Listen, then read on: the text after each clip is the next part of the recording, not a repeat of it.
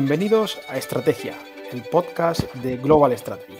Soy Alberto Bueno y hoy vamos a hablar de diplomacia, defensa, Fuerzas Armadas y cuáles son las coordenadas, relaciones y fricciones entre estos eh, campos de tantísimo interés para los estudios estratégicos y la política internacional. Para ello contamos hoy con Juan Luis Manfredi, Juan Luis es profesor titular de la Universidad de Castilla-La Mancha, donde imparte periodismo y estudios internacionales, y desde este año es titular, además, de la Cátedra Príncipe de Asturias en la Universidad de Georgetown, en Estados Unidos, que cuenta con la financiación de la Fundación Endesa. Juan Luis, eh, bienvenido. ¿Qué tal? Encantado de estar aquí y enhorabuena por esta iniciativa de, a mitad de camino entre la ciencia, la divulgación, el periodismo que estoy encantado de estar aquí después de haberme escuchado todos los programas. Bueno, pues nosotros agradecidos entonces doblemente por contar contigo, que te animes a, participar por amor a, la ciencia y la divulgación y además que hayas escuchado todos los episodios hasta el momento, de lo que, bueno, tratamos de, que tenga esa difusión, así que mira, doblemente eh, agradecido. Bueno, pues si te parece, para ir ubicando el tema del que nos vamos a ocupar en este podcast, me parece conveniente que empecemos haciendo referencia a una publicación muy eh, reciente tuya, el libro Diplomacia, Historia y Presente, que fue publicado hace unas semanas en la editorial eh, Síntesis, donde tratas de analizar la, qué es la diplomacia, sus características, eh, fundamentos esenciales y cómo algunos de los cambios, transformaciones que están ocurriendo pues, en nuestro mundo eh, afectan a este desempeño. Creo que puede ser un buen punto por, el que iniciar nuestro episodio de hoy, hablando precisamente de qué es la, diplomacia, cómo la entiendes y la defines tú, Juan Luis. Pues, eh, pues muchas gracias, Alberto. La, verdad es que estoy contento de haber publicado el libro porque yo creo que otra de las características y otro de los elementos que nos une a, vosotros y, a mí es la idea de promover y de publicar en español. Las ideas tienen que traerse a nuestro territorio y tenemos que eh, pensar en español, como decía Ortega. Tenemos que intentar darle cuerpo a, una disciplina y una actividad que está presente en nuestra vida, en nuestra vida, en nuestra disciplina también, y que yo creo que eso es, interesante. Así que eh, muy contento con haber publicado el libro y, arranco, si quieres, directamente con la materia, ¿no? ¿Qué es la diplomacia? Pues la diplomacia es una actividad política, es una actividad económica, es una actividad social, es una actividad de reyes, como dice aquel, o es una actividad, en todo caso, que es una respuesta humana. ¿no?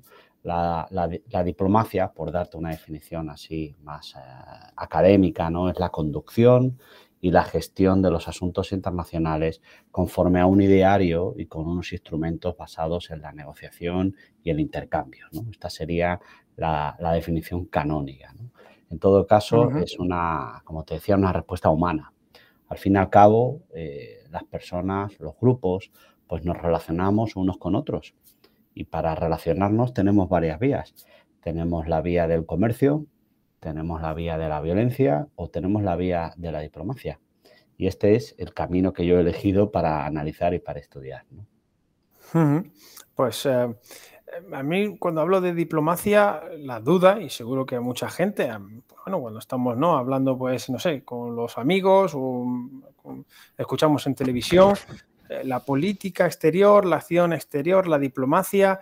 ¿Cuál es la relación entre estos términos? ¿Son primos, son hermanos? Eh, ¿Cómo se vinculan eh, entre ellos? Creo que este punto, un poco más de, teórico, pienso que puede ser muy interesante el situarnos, dar unas coordenadas, como siempre, mínimas teóricas, puede ayudar a, situar posteriormente el debate que, planteemos. ¿Cuál es la relación entre ellas, entre pues diplomacia, política exterior, acción exterior? Señalas bien, Alberto, que hay a veces una confusión semiótica o semántica de acción exterior, política internacional, geopolítica, todo esto se mete en el caldero y al final salen cosas un poco extrañas. ¿no? Vamos por partes. ¿no? Lo primero que tenemos que identificar es la acción exterior. La acción exterior son las políticas, los instrumentos, las decisiones que un actor con capacidad de obrar eh, tiene en materia internacional. ¿vale? Por eso la acción exterior puede ser eh, iniciar acciones o dejar de hacerlos. Puede ser intentar em, ocupar un territorio o puede ser intentar promover la paz. Una acción exterior puede ser ignorar eh, a tu vecino o ignorar lo que sucede alrededor. Eh, una acción exterior, por tanto, puede ser activa o puede ser pasiva. Lo que no existe es una no acción exterior, porque no hacer algo en relación con la Unión Europea, en relación con el crecimiento de China, en relación con las acciones rusas en el Báltico, no hacer algo también es una acción exterior. Eh, en realidad, la acción exterior le pedimos a nuestros gobiernos que sea un poquito más precisa, un poquito más concreta. Ahí es donde hablamos de una política exterior. Una política exterior es el conjunto de decisiones, que es una política pública, como otra cualquiera, que tiene que eh, diseñarse, ejecutarse, evaluarse y responder a un tipo de, de, interés nacional, de ideario, de acción. Y dentro de la política exterior es donde tenemos los instrumentos o las herramientas, ¿no? Eh, decía el, maestro Kissinger ¿no? que hay tres modelos de política exterior que nos dan pistas de cómo son esas, esos tipos de diplomacia, ¿no? que puede ser la acción diplomática convencional, puede ser la cooperación, eh, puede ser la acción militar, puede ser eh, las relaciones económicas, todo ese tipo de, acciones concretas, en, esas es donde encontramos la diplomacia.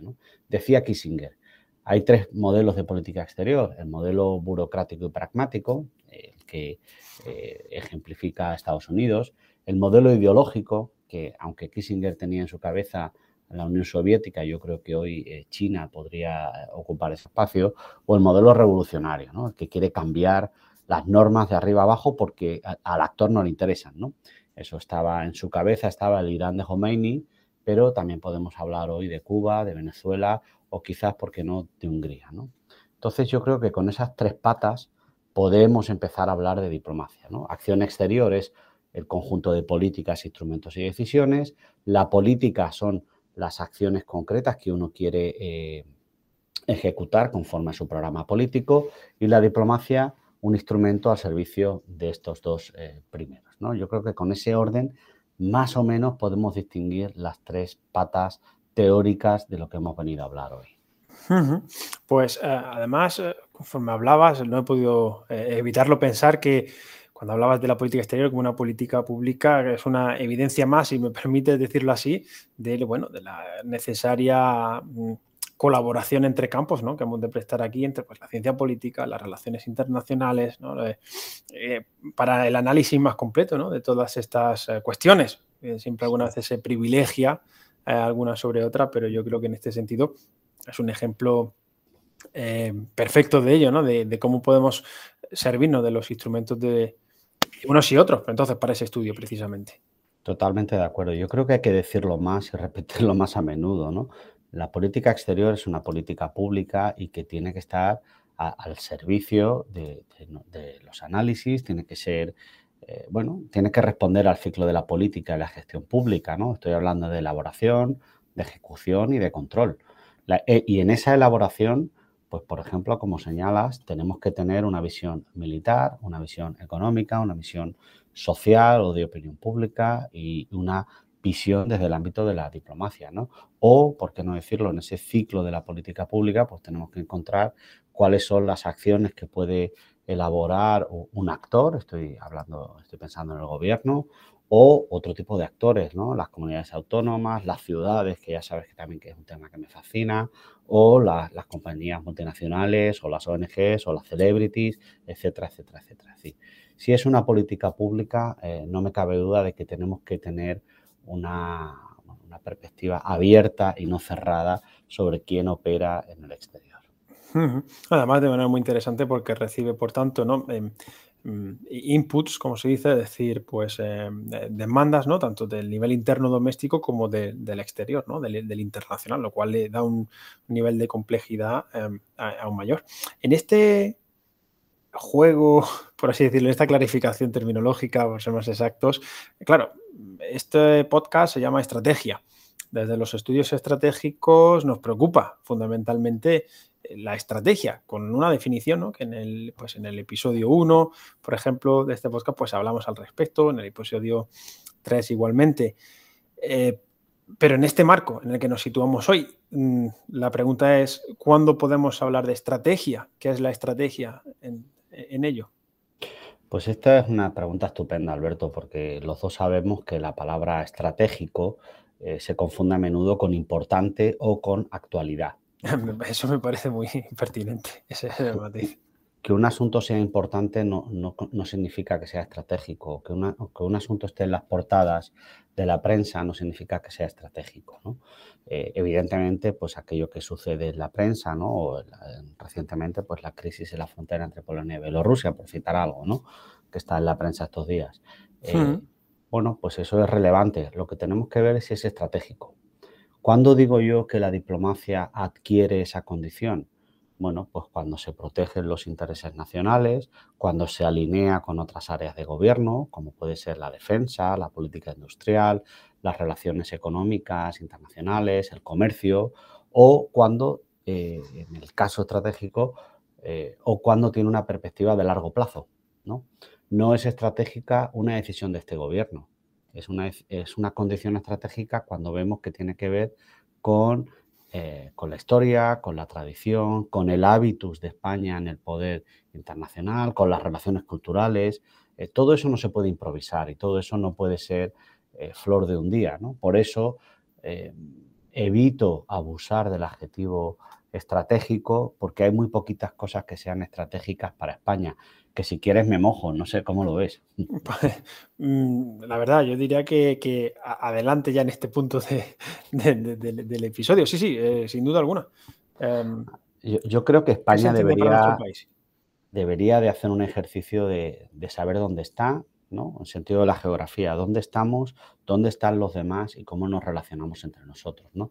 Y ahí podríamos identificar un catálogo muy pequeñito de, bueno, de condición estratégica de la diplomacia española. Yo mencionaría, he dicho que me iba a mojar y adelante voy, asuntos europeos, relaciones con Iberoamérica, la posición en el Mediterráneo, eh, para mí fundamental y creo que menos atendido de lo que, de lo que debiera, el desarrollo de la industria de política de la defensa y economía eh, de los asuntos de la defensa a través de la OTAN, eh, la industria turística, las actividades y las relaciones culturales o la cooperación al desarrollo. Yo creo que si pudiéramos centrar solo en esto, ya tendríamos multitud de trabajo, ya tendríamos multitud de conversaciones en torno a cómo desarrollar estas eh, acciones y convertirlas en un bueno pues en una política pública que generara retorno para la sociedad española. Desde tu posición actual en Georgetown, la pregunta me sale eh, automática. ¿Se aprecia distinto, eh, se ve de otra manera desde esa orilla la, posición, la situación española, en un buen sentido o al revés? ¿Se tiene la percepción de que, bueno, de que es más em, eh, crítica de lo que se pudiera pensar? ¿Cuál es un poco tu impresión desde allí, desde la cátedra, ahora Príncipe de Asturias? Mi, percepción es que España es un socio fiable y un socio amable, ¿no? No solo es Rota y Morón, también hay otro tipo de relaciones culturales, pero creo que España debería de aprovechar este año que, vamos a tener por delante para la conferencia de Madrid de, de, la OTAN, ¿no? Estamos hablando de nueve meses aproximadamente para poder recuperar o para poder ganar peso en la conversación de la política exterior norteamericana.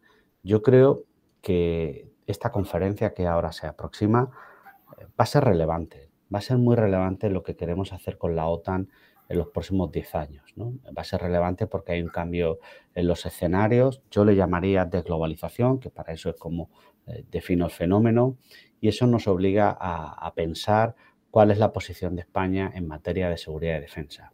Para mí España es un espacio geográfico y político fundamental en la construcción de la defensa a través de la OTAN y creo que tenemos que creérnoslo más. Esto, creérnoslo, significa habitualmente tres cosas, recursos, tiempo y dinero. no, solo en plan motivacional, sino en qué se traduce, ¿no? Ese creernos, lo que creo que se suele soslayar. Sí, totalmente, ¿no? Yo siempre digo, hablando de estrategia y un poco por cerrar ese punto, ¿no? Cuando hago, análisis estratégicos me pregunto por, tres letras, ¿no? RPV, eh, recursos, que son tiempo, dinero, personas, procesos, que es cómo se hacen eh, los proyectos, cómo se ejecutan, qué procedimientos, qué normas hay y la V de valores. ¿no? Entonces, si tienes recursos, tienes procesos y tienes valores, adquieres la condición de estratégico. Si es solamente una iniciativa que dices que vas a hacer más, bueno, pues está bien, ¿no? Pero ponlo en el BOE y asigna una partida, si te parece mejor. Así, me creeré que quieres que España recupere esa posición estratégica en el futuro de la OTAN. Mm, Mencionabas la ah, desglobalización. Em, ahí en, el libro que mencionábamos eh, al principio, Diplomacia, Historia y Presente, pues habla de cómo bueno, la diplomacia, la telediplomática se ha transformado por la complejidad, por la incertidumbre. y a propósito de lo que justo ahora eh, comentabas, como te digo, la desglobalización, ¿qué ha cambiado? ¿Qué ha pasado en esta última década que han afectado de manera tan decisiva a la, a la diplomacia?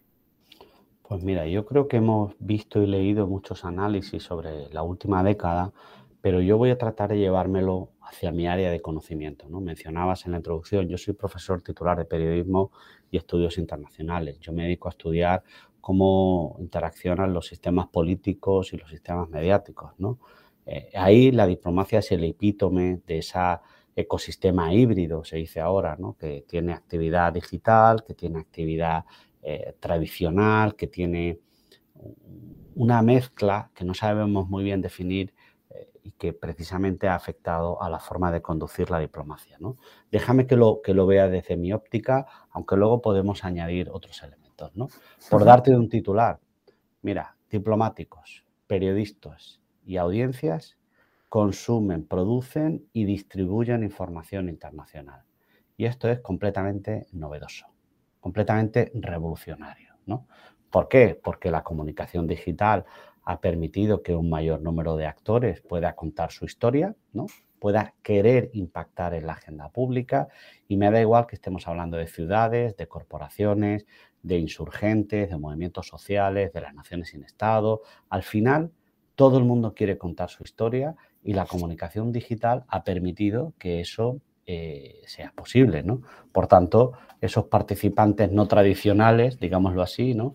pues están intentando crear nuevas fuentes de derecho o están intentando que sus acciones, aunque no sean normativas, sí que tengan impacto en el orden diplomático. En segundo lugar, eh, porque la comunicación digital ha fragmentado las audiencias. Eh, cuando yo empezaba a estudiar esto, eh, se hablaba del efecto CNN, que era simplemente si, si la política exterior era consecuencia de lo que salía en la televisión o si la televisión hacía seguidismo de la política exterior. ¿no? Y muchos estudios y mucho debate sobre el Black Hawk derribado en, Somalia. Bueno, eso, ya suena noventero, como la música, ¿no? Totalmente. Estoy revelando mi edad y no debería Pero bueno, digamos que ese efecto CNN ya no tiene mucho sentido, ¿no? ¿Por qué? Porque primero hay por lo menos 10 grandes operadores de televisión mundial tenemos las plataformas, las redes sociales, la gente que tiene un teléfono móvil y que hace eh, eh, fotos y graba vídeos. Eh, otro día hablamos de la desinformación, si quieres, ¿no? lo que tenemos entonces no es una audiencia, tenemos muchas audiencias diplomáticas, muchas audiencias que procuran un mensaje. Ahí, por supuesto, pues tenemos la acción china y rusa intentando promover televisiones globales, inserciones publicitarias, campañas digitales, o, por qué no decirlo, los movimientos nacionalistas creando espacios comunicativos subvencionados. ¿no? Es decir, quieren impactar porque eso, esa atención a la comunidad imaginada que decía Benedict Anderson, pues al final tiene un rédito político. En tercer lugar, la, comunicación digital ha creado la sensación de que la diplomacia sucede en tiempo real. ¿no? Y esto, esto tiene un efecto eh, que merece atención. ¿no? los espacios discretos, los espacios confidenciales, los espacios de, bueno, de ganarse la confianza del de enfrente, pues esto se ha desvanecido. Porque en realidad todo el mundo graba, todo el mundo comparte, todo el mundo filtra información y es muy complicado eh, que el diplomático, cuya cultura corporativa tiene más que ver con la discreción, pues se adapte a estos códigos visuales o semióticos, a los códigos del TikTok, ahí el, diplomático tiene mucho que perder y muy poco que ganar. ¿no? Por eso esa idea de, la diplomacia en tiempo real, pues hay algunos actores que se han adaptado mejor y estoy pensando en los Wolf Warriors chinos, ¿no? que actúan de forma directa, que interpelan al gobierno local en público, que defienden una posición política china sin, sin miramientos. Y, todo esto es nuevo, todo esto es nuevo. Es decir, no, esperaba yo que los diplomáticos eh, conversaran en Twitter, no dando su punto de vista o no participando en la conversación, sino ya defendiendo de forma agresiva ciertos postulados. El, el cuarto eje de transformación que yo observo es esta idea del liderazgo político populista. Eh, el tiempo real no permite negociar, no permite conversar. Hay que dar un eslogan. Un eslogan que es un código binario, sí, no, nosotros, ellos y poco más. Esto otra vez choca con la cultura ah, corporativa diplomática. Los líderes populistas se institucionalizan su diplomacia, ¿vale? Y la consecuencia de ello eh, es que desinstitucionalizan la diplomacia eh, tradicional. Y el quinto y último elemento de estos cambios es el, pues la crisis de la prensa internacional. ¿no? no tenemos buenas corresponsalías, los asuntos globales mm, bueno, pues son muy caros de, de cubrir y al final tiramos de agencia o pagamos mal a los profesionales y esto hace que pues sea difícil tener claro qué está pasando en, la frontera de, ¿no? mencionábamos de Bielorrusia y, Polonia, o, en su momento no teníamos corresponsales sobre el terreno en Crimea, ¿no? Pues, no es fácil saber lo que pasa si no tienes a alguien que te lo cuente, ¿no? No es fácil, al final tienes que tirar del gobierno que te da unos archivos o del grupo insurgente que te facilita un vídeo, pero, pero no tienes a un periodista allí sobre el terreno. Así que esas para mí son las cinco claves desde mi ámbito de trabajo de la comunicación internacional para entender lo que le ha sucedido a la diplomacia en, la última época. Fíjate que eh, conforme lo decías y por ejemplo con esos uh, último, bueno, el penúltimo elemento, pues claro, la, la, idea, uh, ¿no? la imagen, ¿no? Pues, por ejemplo de, Trump en su momento, del presidente Donald Trump o de Nayib Bukele en fechas pues, más, más recientes, ¿no? Esa eh, política, esa diplomacia tuitera que practica. O, por ejemplo, estaba pensando, según lo decías, y hablando de Twitter, cómo ante un acontecimiento internacional eh, se presta atención a qué están diciendo ¿no? pues los eh, representantes y diplomáticos en Twitter, las cuentas oficiales, pues, o de los ministerios de asuntos exteriores de turno o de las embajadas en el país pues, que corresponda. Es decir, no se presta atención al tiempo, entiendo yo, ¿no? Clásico, tradicional del comunicado, del cable, sino a eh, que han dicho en Twitter, pues el Ministerio X o el presidente eh, Bukele. Para mí no solo supone una transformación de los tiempos, sino de, los medios, que por supuesto, ¿no? Sino también de las propias relaciones, cómo se, se establecen, ¿no? Entre, entre los eh, actores, totalmente de mediada entre unos y otros.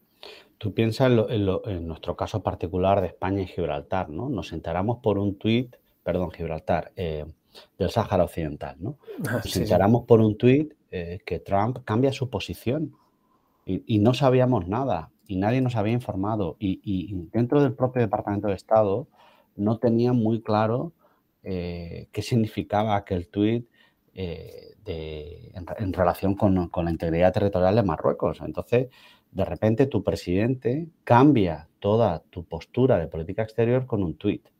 Aquí yo, yo lo defino de esta manera. Ya sabes que yo investigo, trabajo todos los temas de diplomacia pública y cosas parecidas. Bueno, eh, me estoy quedando sin trabajo porque es que ahora la diplomacia es pública. La diplomacia se hace en las campañas, en la persuasión, en la participación de las audiencias, en la producción de ficción, en la, gestión de las bases de datos, en las plataformas. Es decir, la diplomacia ahora ha ido reduciendo o achicando los espacios para el secreto y la confidencialidad y pues se hace todo de forma a, ojos vistas. Y ojo, aquí no quiero tampoco ser tan, tan optimista. La construcción de espacios de confianza necesita cierta discreción. Yo eh, repito a menudo en clase un, lema, ¿no? Yo también quizás estoy, soy, un populista, ¿qué vamos a hacer? El lema es el siguiente. las negociaciones son secretas, los acuerdos son públicos. Hmm, son dos espacios distintos. Si las negociaciones se hacen en público, ya sé yo lo que sucede, que no hay avances, porque tenemos que justificarnos completamente ante nuestra audiencia, ante nuestro lector, eh, y, no hay avances. Por eso las negociaciones tienen que tener cierto grado de confidencialidad, de poder decirte al oído, no me aprietes tanto porque entonces no puedo aprobarlo, no me lleves hasta el extremo porque no me lo va a aprobar mi parlamento y eso no lo puedo decir en público, no lo puedo decir en un tuit. Claro, claro. efectivamente, la verdad es que em, esto, o sea, no quiero ah, caer en, los típicos tópicos, valga eso también es repetitivo, ¿no? pero parece ¿no? como un cambio de, paradigma, ¿no? Eh, respecto a, bueno, al desarrollo de la diplomacia como no se evoca ¿no? un poco las maneras tradicionales, sino que en cuestión de, efectivamente, de una década, como señalas en tu libro, nos situamos en unas coordenadas totalmente nuevas, que exige también yo creo que procesos de aprendizaje por parte de las propias administraciones, es decir, desde el nivel político hasta el diplomático, ¿no? Eh, situado en, un, en una embajada o en un consulado, ¿no? absolutamente. Sí, no me cabe duda de que la, diplomacia contemporánea, pues bueno, va a tener que sumar eh, o va a tener que constituirse en un nuevo pluralismo epistemológico. ¿no? Necesitamos conocer más, no solo sobre las fuentes del derecho, la historia, la geopolítica, sino de repente necesitamos saber más sobre movimientos sociales, sobre culturas digitales, sobre algunos ámbitos en los que el diplomático profesional pues, no estaba eh, no estaba atento, no estaba mirando ahí, porque no se desarrollaba allí esta política pública, se desarrollaba en otro entorno más discreto. Entonces, eh, bueno, pues este es un desafío interesante a medio plazo y no me cabe duda de que eh, me, consta perfectamente pues que las distintas escuelas diplomáticas están en ello, porque fíjate, una característica fundamental de la diplomacia, como de otras disciplinas, es que es una actividad performativa. ¿Esto qué significa? Que la misma acción modifica el entorno, que la misma acción modifica las circunstancias de ejecución. Por tanto, tú no puedes, para entendernos, diseñar una diplomacia en un papel y pensar que lo demás, bueno, pues ya está, ya está hecho. No, no, funciona así. Eh, en el momento en que actúas, recuerda que decíamos, la acción exterior puede ser por acción o por omisión pues eh, la diplomacia pues eh, sigue esa estela. ¿no? Si decides participar en las conversaciones de Doha para la salida de Afganistán, bueno, pues actuar o no actuar tiene consecuencias. Si firmas unos acuerdos entre donde deja fuera a Francia, ¿no? Estoy pensando en AUKUS, pues tiene unas consecuencias. el, hecho de hacer o no hacer tiene consecuencias directas. En políticas públicas, Jolis, eh, bueno, como sabes perfectamente, decimos que la no decisión, lo señalabas al principio tú también, ¿no? Es una decisión en toda regla, incluso algunas veces eh, mucho más simbólica, simbólica, ¿no? Que manda un mensaje más fuerte que la, que la decisión. Y se me venía a la cabeza con los ejemplos que mencionabas, pues en la, esta, la cumbre del, del clima de estos días, la ausencia de Rusia o o, de China, que yo creo que eh, dicen esa, esa no presencia, dice mucho más de la cumbre que quienes han estado allí presentes. No, no sé si puedes, si puede ser esto un buen ejemplo de, ello, ¿no? Y de estas nuevas coordenadas que a, las que aludes. No me cabe duda, ¿no? Incluso las decisiones eh, que tantas veces eh, observamos, ¿no? O, o, los tweets, ¿no? De a quién ha llamado, en qué orden a quién ha recibido Biden y en qué orden y quién ha dejado de recibir, pues te están mandando mensajes. ¿no? Era, era a estos días que se retira Merkel, era significativo que Biden quería hacer su primera llamada a Merkel. Es un mensaje. ¿no? O es significativo que en su tour europeo Joe Biden haya querido expresamente dejarse ver con el Papa, dejarse ver con Macron o dejarse ver con algunos actores. Y otros, pues, pues no los ha considerado. Yo creo que para, los, para nosotros desde la academia quizás el gran reto es estudiar lo que no se ve, que eso quizás, eh, o lo que no se hace, ¿no? Vaya, eh, es más difícil porque no hay rastro y no hay documentos sobre los que trabajar, pero no hacer, no legitimar, no firmar es fascinante para ver cuáles son los, bueno, pues las acciones principales en, materia de, política exterior. Esta idea a priori contraintuitiva, la verdad es que me parece interesantísima, sin duda, sin duda alguna. Em, si te parece, vamos a avanzar un, paso más, vamos a entrar en el terreno de la defensa.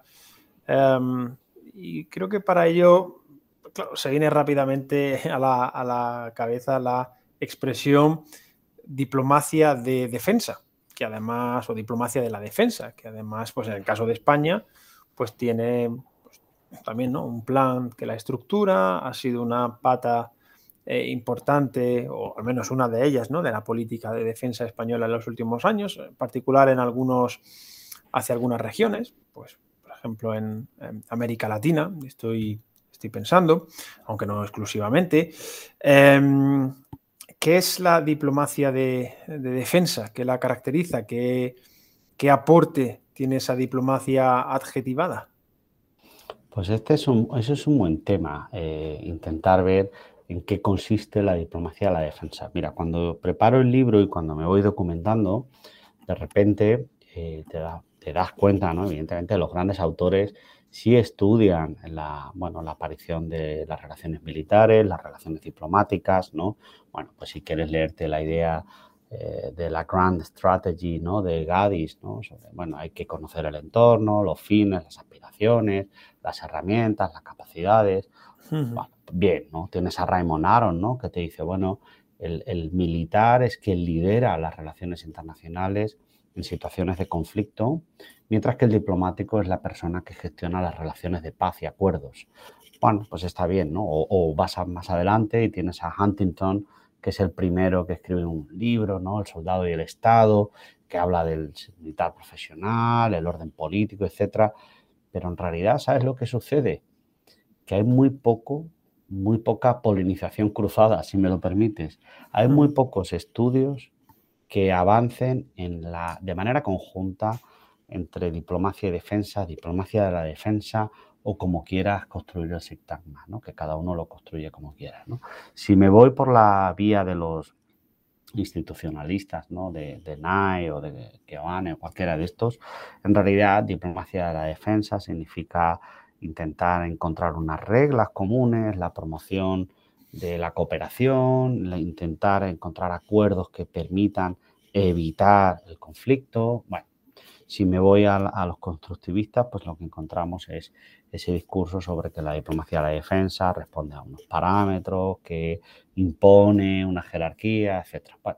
pero no, no hay avances muy significativos, ¿no? Por eso me tengo que ir a la parte de la doctrina más realista, ¿no? donde empiezo a ver cosas que me interesan empiezo a ver que diplomacia de la defensa empieza un poco como amalgama. ¿no? Ahí tenemos el espionaje, la contrainteligencia, la situación local, eh, bueno, las informaciones de los espías, ¿no? que tanto nos puede gustar en la Guerra Fría, etc. ¿no? Pero es un poco, poco confusión. ¿no? Entonces hay que intentar ver, oye, ¿qué es la diplomacia de la defensa? Vale, pues yo te digo, te voy a dar tres elementos de definición. Uno, el empleo de los canales y el conocimiento militar para el avance de las relaciones políticas. El uso de estas relaciones militares para canalizar la confianza. Y tres, intentar impulsar la colaboración militar para reducir la, complejidad. Es decir, en, en, momentos en que la seguridad es un asunto cada vez más complejo, si colaboramos podremos avanzar en, frente a, bueno, pues frente a la multitud de problemas complejos que tenemos.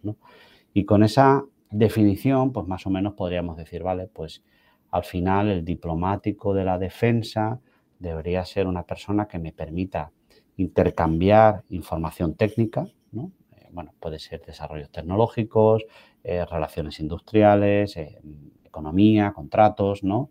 Tiene que ser una persona que me ayude a reducir las controversias, ¿no? no, que las, no que las incremente, sino que las reduzca, que permita explicar en, destino por qué hay un movimiento de tropas en un territorio, por qué hay un ejercicio militar aquí o allá, etcétera, ¿no? Y en tercer lugar, eh, cuál sería la, bueno, pues la, la, modernización de las Fuerzas Armadas en el sentido de, oye, pues estamos en un entorno donde eh, la relación con los asuntos internacionales tiene manifestaciones en, materia de gobernanza, de cooperación, de control parlamentario, de control presupuestario, etcétera, etcétera, etcétera. ¿no? O sea, yo creo que con esas tres patas ¿no? de eh, canales y conocimiento militar, eh, canalización de la confianza y reducción de la, de la incertidumbre, ya tendríamos avanzado un poco qué es la diplomacia de la defensa. ¿Puede haber un elemento también de, y lo digo por algún, alguna investigación que he hecho yo al respecto, la, eh, algún artículo sobre eh, con un buen em, eh, compañero, Mario Cosme, acerca de la diplomacia de defensa española en América Latina. Y, más que el caso en particular, que no voy a ello, sino a la idea de si la diplomacia de defensa como tal ha de ser un instrumento para dirigir la posición de esos actores sobre los que aplicamos esa tarea diplomática hacia nuestros eh, intereses nacionales, es decir, que sea una forma de coacción no coercitiva, si me permiten la expresión, o por otro lado se ha de mantener en esos eh, parámetros y canales de comunicación, de relaciones, es decir, de allanar el camino, por así decirlo, si me lo permites, para mm. otras tareas. ¿Cómo, ¿Cómo, lo ves tú al respecto? ¿Cuál es tu pues mira, revisando la literatura, la diplomacia la defensa, que es un concepto, fíjate, es fascinante. La primera vez que aparece como tal es en el año 98, ¿sabes? Con ese sintagma ¿eh? y con esa idea. Cuidado, no, no, que no apareciera antes. Por supuesto está en las medidas de construcción de la confianza de la Guerra Fría, por supuesto está en el Tratado de la OTAN, por supuesto, pero el sintagma como tal aparece en la British es, mucho más Review en el año 98 que es que esto, es, esto es ayer, ¿no? Entonces, ¿qué debería de ser la diplomacia de la defensa? En principio debería de ser cooperación para objetivos políticos y diplomáticos, ¿no? Estoy pensando en el Sahel, por ejemplo, ¿no? Para prevenir todo lo que viene.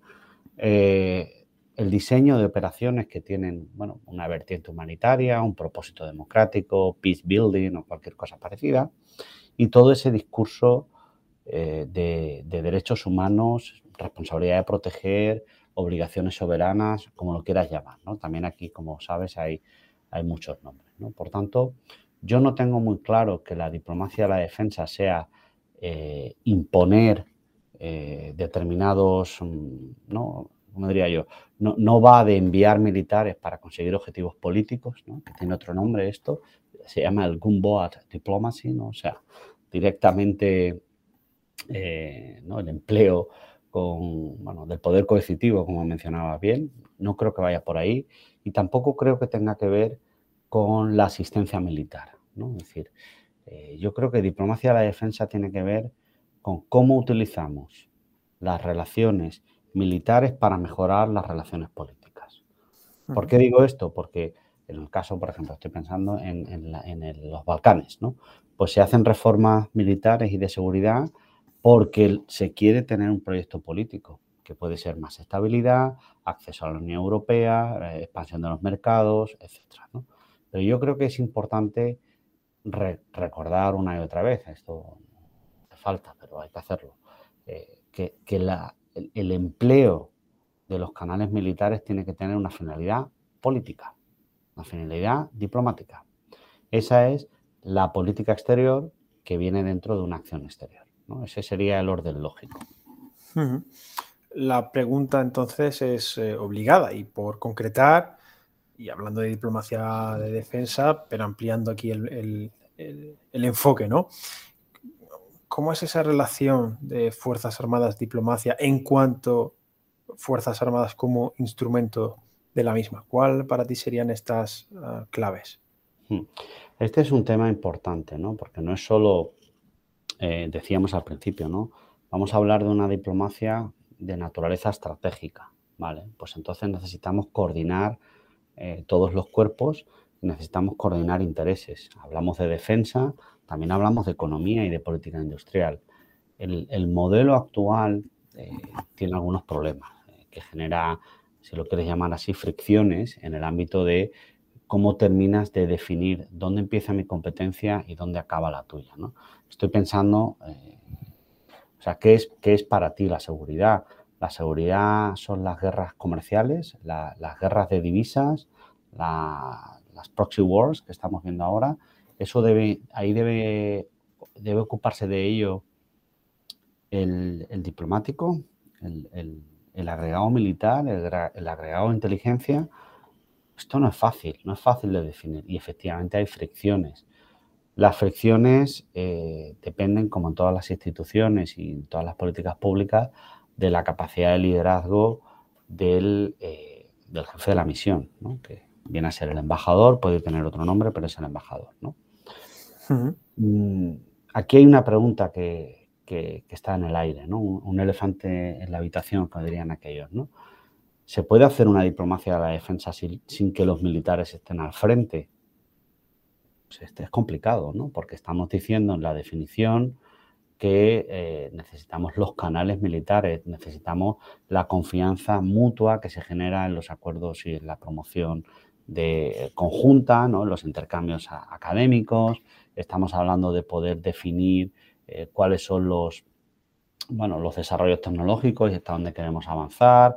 Eh, bueno, si no tienes militares dentro de tu equipo, pues va a ser difícil pues avanzar o que adquiera esta naturaleza estratégica.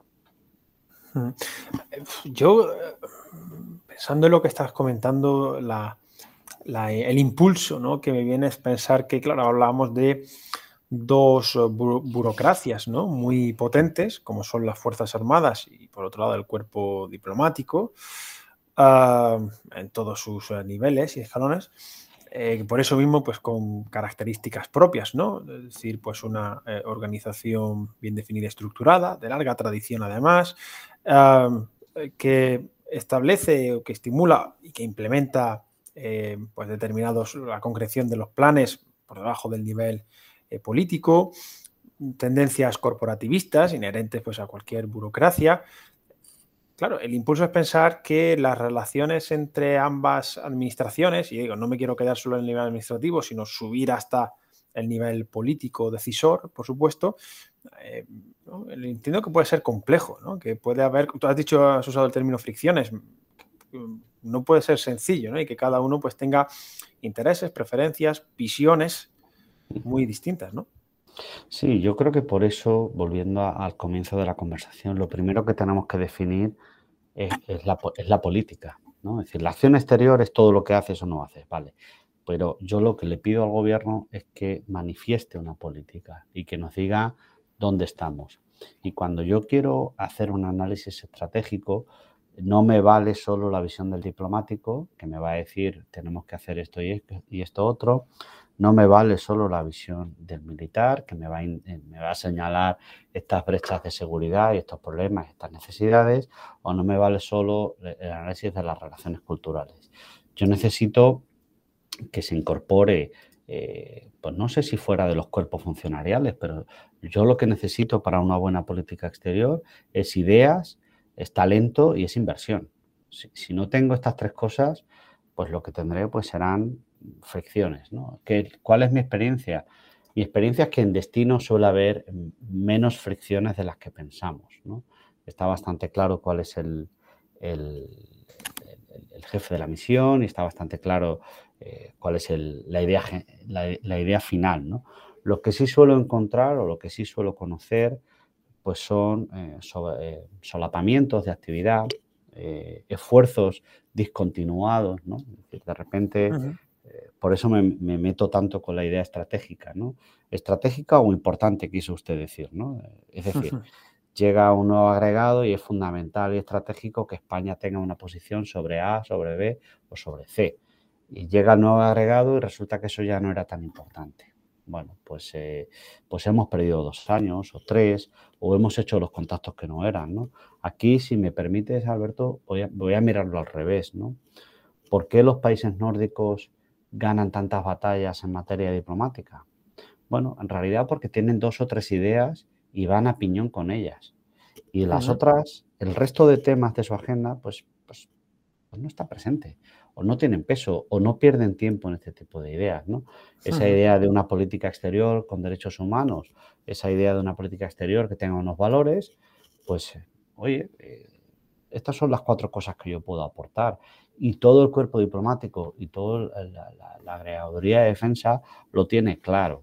Y no nos vamos a meter en, otros asuntos para los que quizás pues, no tenemos capacidades, hemos dicho antes, recursos, tiempo o dinero. Eh, fíjate que estaba, según lo decías, estaba pensando en el caso de Afganistán y sin querer tampoco entrar ahí, pero sí en la gestión posterior y porque se visualiza bien. ¿no? Eh, en el caso, por ejemplo, de Alemania, eh, mencionabas países nórdicos, pues yo defiendo un poquito eh, geográficamente, pues será su ministro de Asuntos Exteriores quien salía bueno, a explicar el porqué del fracaso, del no fracaso, de la gestión que se llevó a cabo, etcétera, ¿no? Mientras que en el caso español, eh, pues ha sido principalmente defensa quien ha llevado el peso ¿no? de, esta, bueno, pues de estos últimos meses. ¿no? claro, mm, esto parece señalar que no en todos los países, y bueno, esto al principio podría ser igualmente lógico, ¿no? el liderazgo de esa misión en concreto de agosto, pero bueno, podemos eh, quizá ampliar seguramente a todo el grueso de la misión, ha recaído sobre distintos ministerios por las razones, por las razones que fuesen, ¿no? La pregunta, fíjate, que me suscita no es tanto, como digo, la del caso de estudio en sí, sino preguntarte, y quizás no sé si abuso pidiéndote que te mojes, eh, ¿cuál es tu eh, imagen, tu, tu juicio acerca de pues las relaciones entre la política exterior y la política de defensa, entendiéndolo aquí, pues eso, como administraciones y ámbitos separados en, España en particular. ¿Cuál es un poco tu visión? Además, quizás ahora desde tu posición en Georgetown, pues tengas a lo mejor la, perspectiva suficiente para quizá eh, poder analizarla aún mejor, ¿no? Mira, yo, yo soy una persona optimista y me gusta ver oportunidades, ¿no? Es decir, podría identificar algunas debilidades, algunos errores del pasado, eh, pero lo voy a hacer en positivo, si te parece bien, ¿no? Para intentar construir y mejorar nuestra política pública, que al fin y al cabo es a lo que venimos, ¿no? Yo creo que lo primero que tiene que hacer España es, conocerse bien. Eh, cuáles son sus recursos, cuáles son sus limitaciones. Me da la sensación de que España en los últimos 20 o 25 años, eh, bueno, pues no ha estado a la altura. ¿En qué sentido?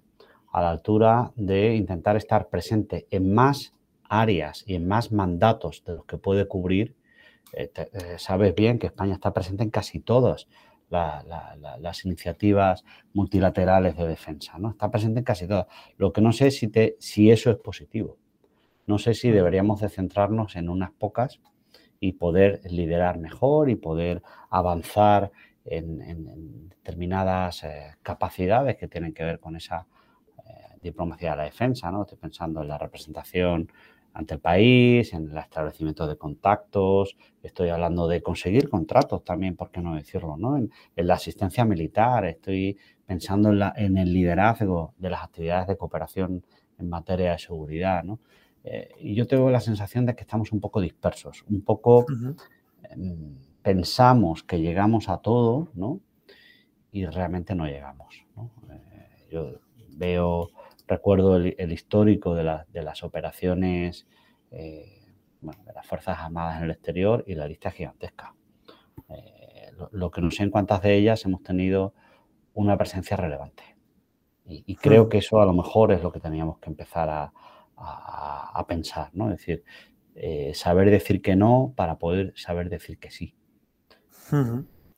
a una, definición como tal, además de la propia política, ¿no? Donde están nuestros, bueno, pues nuestros eh, intereses, ¿no? nuestras prioridades hmm. eh, para articular precisamente esa, esa, política, ¿no? Y esos eh, Sí, por eso, ¿hasta dónde llegamos? Es decir, hemos hablado al principio una y otra vez. Condición estratégica significa que defiende el interés nacional, que es capaz de agregar valor en dimensiones distintas, que puede ser economía, puede ser cultura, puede ser eh, relaciones eh, industriales, relaciones financieras, protección del libre comercio. Vale, pues si, si, hacemos un análisis honesto, pues la presencia de España en algunas eh, operaciones del exterior, pues a lo mejor no es tan relevante. y en cambio, podríamos ayudar más o dirigir más o llamar la atención más hacia otras áreas donde España podría liderar algunas eh, iniciativas o acciones. ¿no? Esa, es, esa, es, mi percepción. ¿no?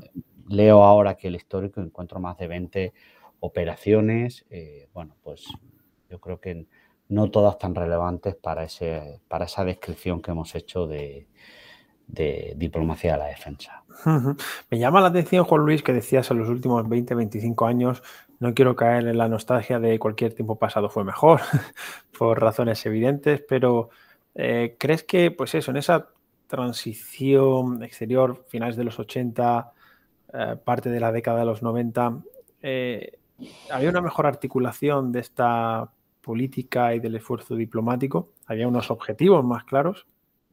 Bueno, yo creo que sí, y no pasa nada si se, si se reconoce, ¿no? Pero, pero también por, por sentido común, ¿no? Es decir, cuando, cuando España sale de la dictadura y se incorpora a las, eh, a las instituciones europeas y tiene un papel o tiene algo que contar y que decir en el mundo, pues hay un proyecto de expansión, ¿no?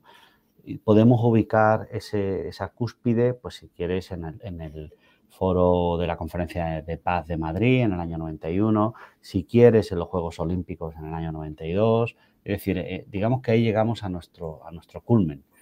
Lo que tengo la percepción, y esto abarca pues, al final del, felipismo y a, los gobiernos que le han seguido, eh, es que entonces es cuando no hemos sabido definir hacia dónde queremos ir. Es decir, oye, ya estamos aquí, estamos sentados en, el salón de la, de la, Comisión Europea, tenemos peso y voz en determinadas instituciones, se nos escucha aquí y allá. Muy bien, ahora qué queremos hacer, qué podemos hacer, dónde podemos aportar valor y dónde podemos defender nuestros intereses. Yo creo que ninguno de nuestros gobiernos ha sido honesto consigo mismo, no por, no por deseos extraños, ¿no? De, megalomanía o cualquier cosa parecida al que se le acusa, de lo que se le acusa, perdón, a más de uno, sino todo lo contrario, es decir, de no saber muy bien eh, mirarse al espejo y decir, oye, pues yo puedo ocuparme de esto, puedo darle continuidad a la Conferencia de Paz de Madrid o puedo contribuir a las transiciones democráticas en América Latina en los 90 o puedo tener un papel relevante en el Mediterráneo. En realidad eh, hemos querido hacerlo todo y todo no puede ser. No puede ser porque no tenemos ese peso. Punto. Ah, y, peso significa, acuérdate una y otra vez, recursos, tiempo, dinero, personas. No lo tenemos. Em, en esta análisis que estás haciendo, y lo mencionabas también al, eh, al inicio del episodio, bueno, estás poniendo sobre la, sobre la mesa pues, una serie de pues, debilidades ¿no? detectadas, de amenazas precisamente también por ese entorno internacional que cambiante y que ha cambiado.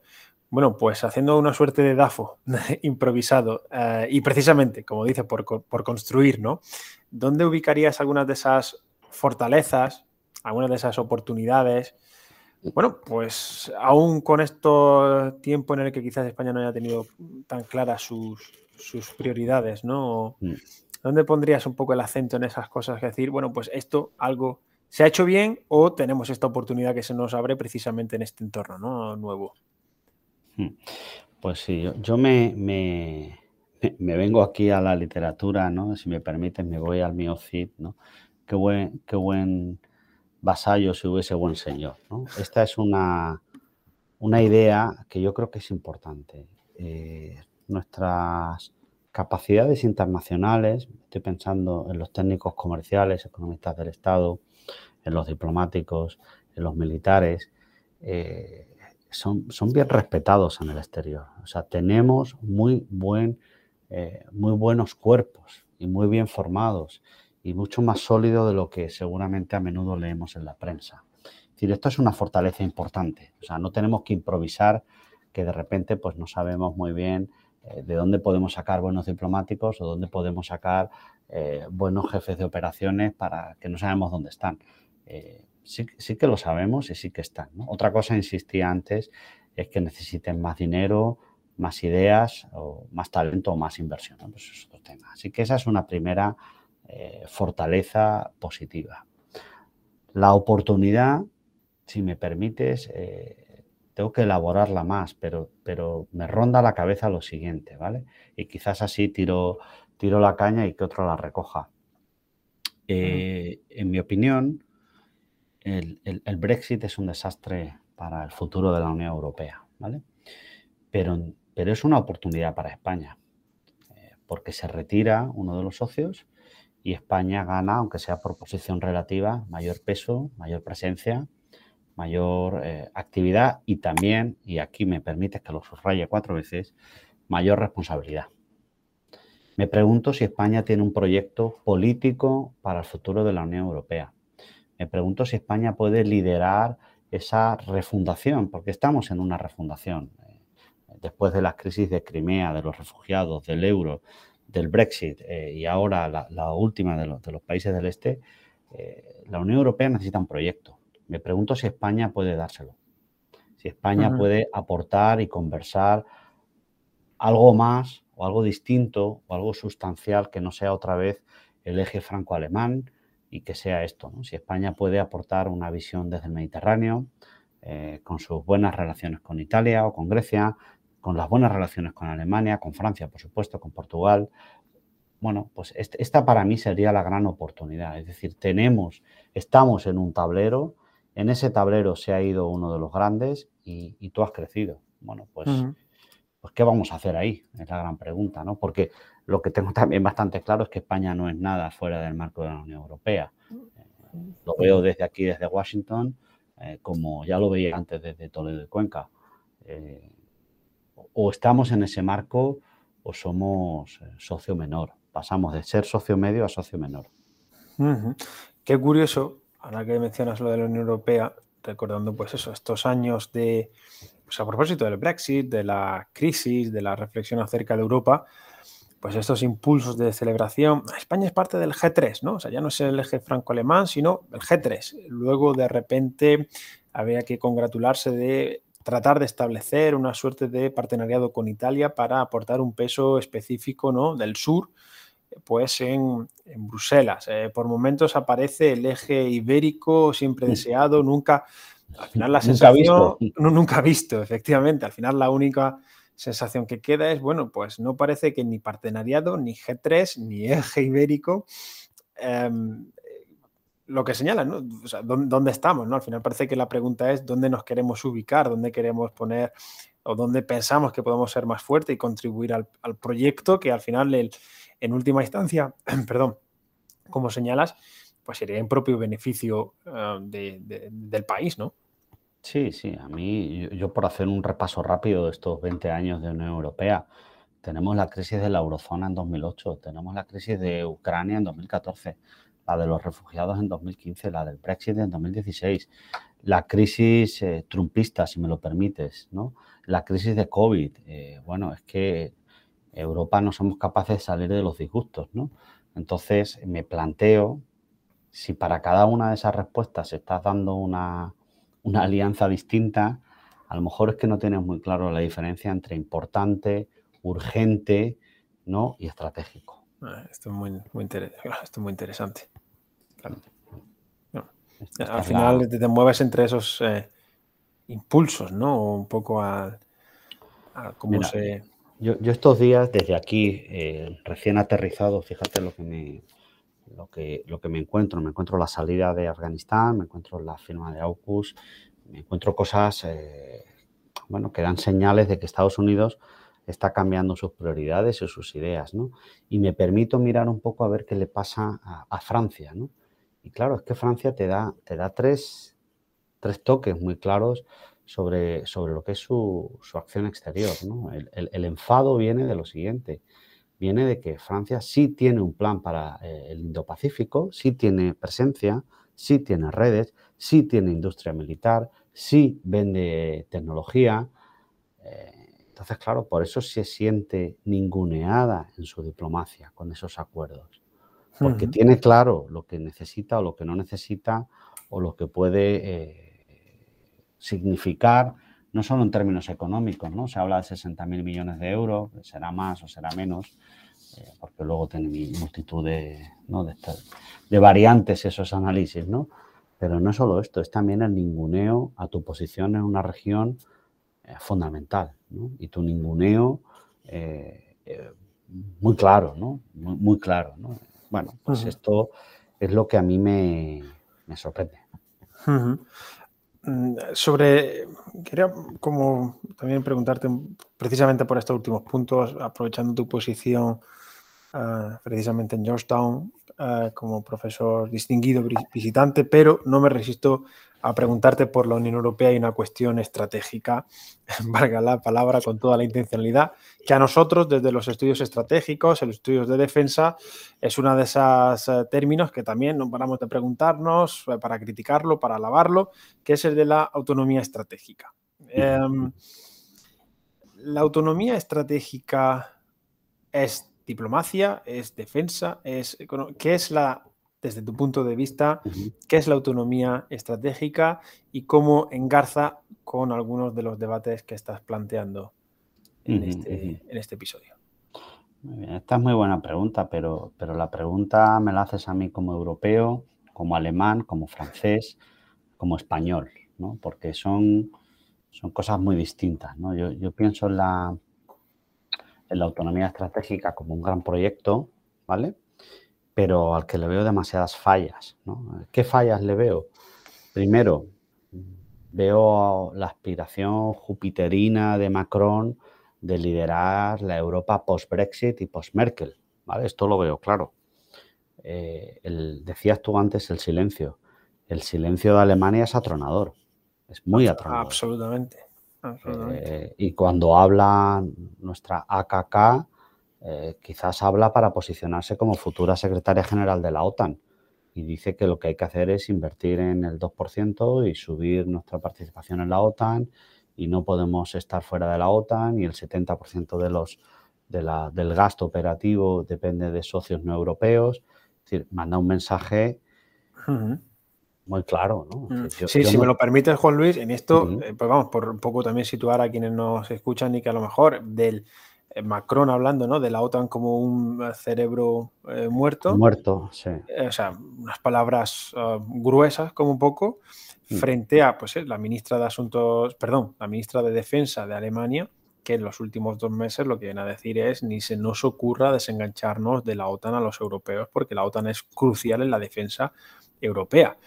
Eh, este es el contexto en el que se mueve lo que tú estás ahora mismo analizando, que me parece, como bien estás introduciendo, que señalan dos posiciones totalmente eh, contrapuestas, antagónicas. efectivamente.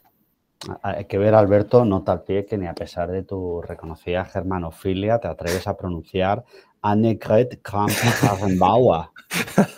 Eh, no, no, es que AKK es mejor. dejémoslo ahí, dejémoslo ahí. Sí, sí, sí. AKK, bueno. Dicha esta broma y volviendo un poco a, la parte más seria, ¿no? Autonomía estratégica de quién? Lo, que lidera Macron, yo, no creo que podamos tener una autonomía estratégica europea si no tenemos eh, a Francia y Alemania en, en, el mismo barco. Y como de momento eso no lo veo, pues permíteme dudar de la autonomía estratégica. Yo creo que Estados Unidos no es refractaria a esa estrategia, ¿no? a esa posición Estados Unidos lo que quiere es que no desarrollemos una economía de la defensa demasiado potente. Lo que quiere es que compremos material, eh, material, militar a, la industria americana. Eh, tú puedes tener autonomía, pero tu política económica tiene que depender de mí. Bueno, pues aquí yo creo que con el temor de ser un poco pesado, no hay condición estratégica si no se alinea el interés nacional con los usos, con la fuerza militar y con las políticas económicas e industriales. Eh, entonces, podemos tener autonomía, pero no será autonomía estratégica. Eh, si nuestros eh, aviones, nuestras fragatas y nuestras decisiones operativas dependen de un tercero, bueno, pues ese tercero tiene, bueno, tiene bastante claro desde creo que desde Obama, que lo que le interesa es el siglo del Pacífico, no, el siglo del Atlántico, quizás fue el 20. claro. este último punto es, vamos, creo que es una de las, de las claves, ¿no? La autonomía estratégica por ahondar es parte de la diplomacia eh, europea, es un marco político en el que se ha de implementar la diplomacia. Como dices, no tenemos muy claro qué es, hay algunas fallas.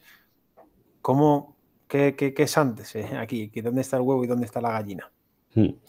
Eh, es interesante intentar adivinar para qué va a servir esa autonomía estratégica. ¿no? Eso sería parte de lo que yo le preguntaría al líder político. ¿Qué finalidad tiene? ¿Quién la va a promover? ¿Quién la va a financiar? No, llegamos al 2% que se pide para la OTAN, eh, esto que es un, 1% adicional o se detrae de la otra partida. ¿no? Es decir, esto, esto es suma cero.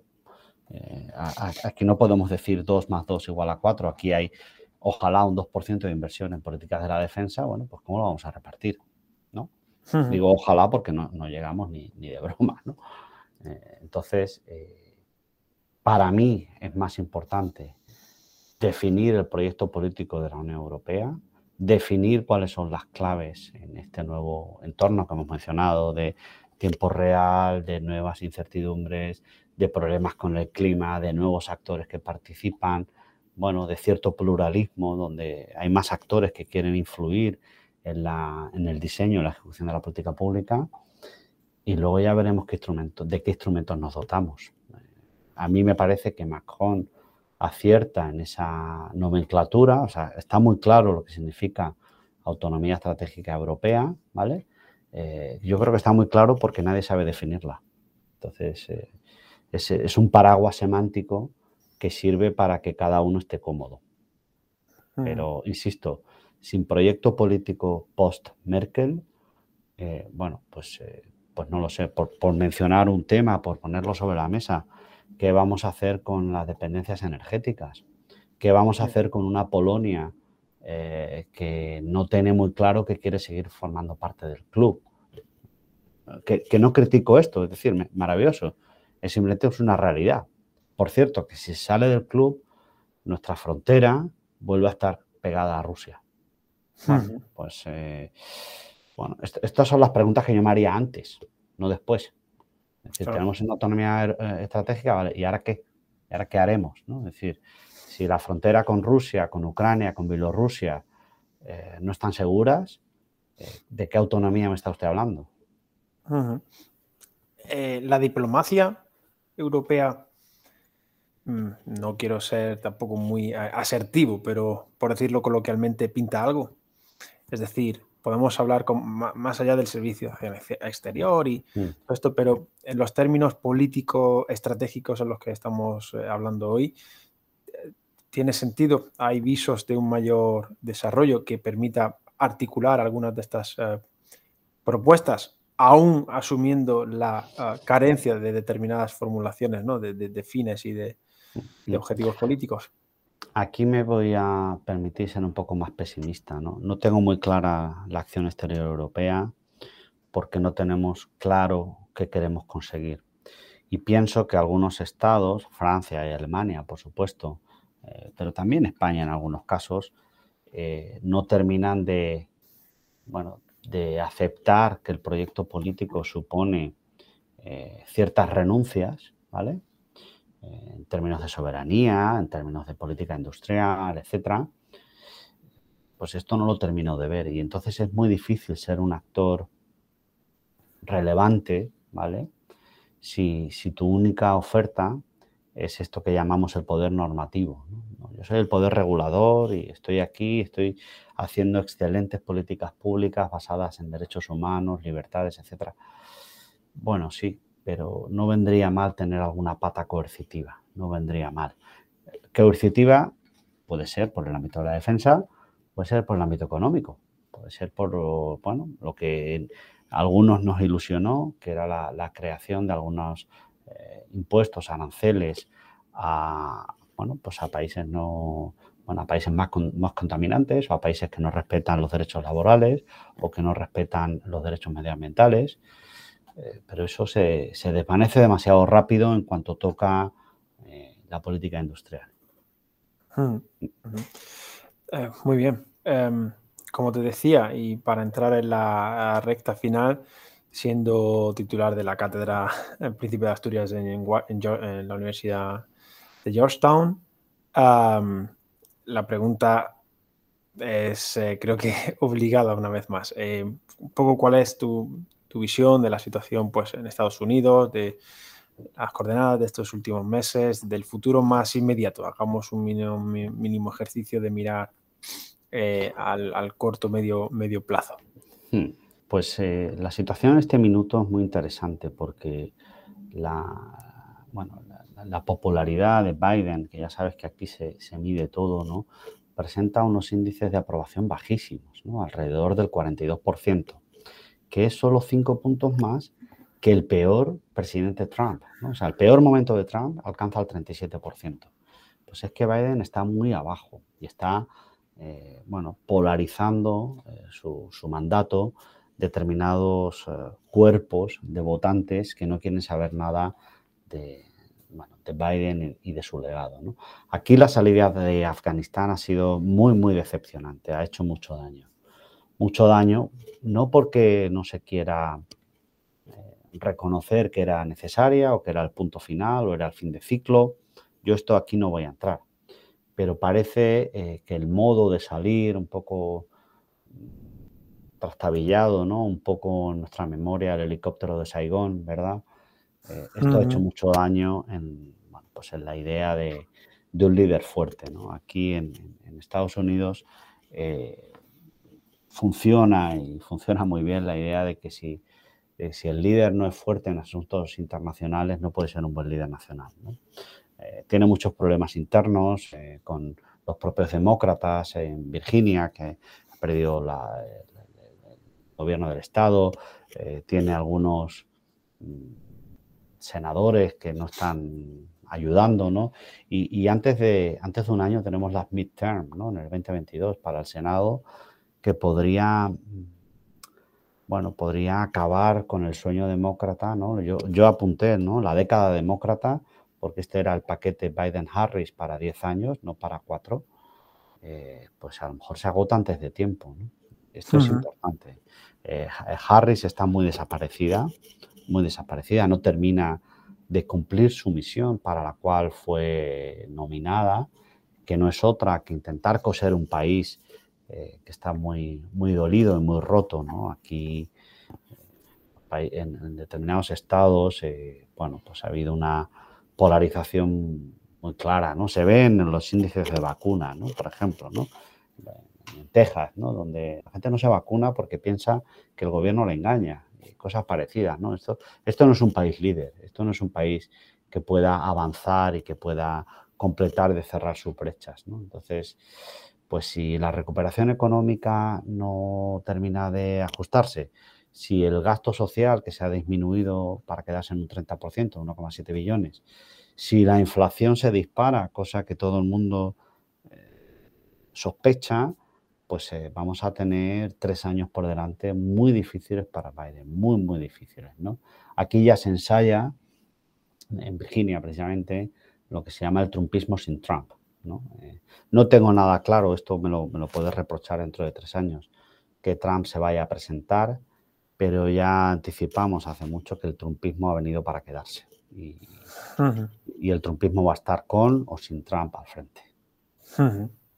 Es que Ah, muy, muy relevante, eh, encaja plenamente con, esta, bueno, este, mm, explicación, este análisis que hemos hecho de este ámbito eh, fundamental.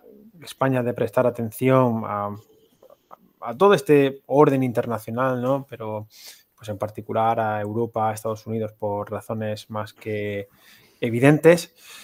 Eh, Juan Luis, ha sido la verdad que interesantísimo interesantísimo esta explicación, el poder avanzar y profundizar, bueno, pues en esta otra pata de la dimensión internacional. Eh, a nosotros en este podcast nos centramos más pues, en la defensa eh, como tal, pero la verdad es que es, un lujo poder tener esta visión y relacionarlo directamente con este, este otro eje ¿no? de esa dimensión política estratégica, donde al final se insertan y convergen las, pues, la política exterior, la política de defensa. Así que la verdad es que ha sido un, lujo contar contigo. Muchas gracias a ti, Alberto, y ya te digo que estoy encantado de, estar aquí con vosotros. Eh, bueno, me parece que podemos avanzar en algunos temas intentando mezclar divulgación, academia, periodismo y, en ese territorio pues eh, pues eh, os felicito porque creo que estáis haciendo una tarea magnífica. Así que muchas gracias y seguro que habrá más. Pues eh, gracias por, sumar, por contribuir a este proyecto al que le ponemos eh, cariño, que es lo que podamos eh, aportar. A quienes nos escuchan, pues que como siempre, agradecidos por cualquier comentario, feedback, pues a través de las redes. Y, bueno, y si pues os gustan, pues por supuesto los likes, las estrellas y, demás en las, plataformas, las distintas plataformas, en YouTube, en Evox, en eh, etcétera, pues vamos, más que agradecidos por dar un poco, por dar difusión, ¿no? Porque bueno, también somos aquí amateurs, tratamos de, trabajamos en la universidad y tratamos de hacer esta divulgación, así que en este sentido cualquier ayuda, difusión y demás, pues nosotros que lo eh, agradecemos. Juan Luis, eh, lo dicho, un placer, gracias. Muchísimas gracias a vosotros. Espero encontrarnos en otra. Un abrazo.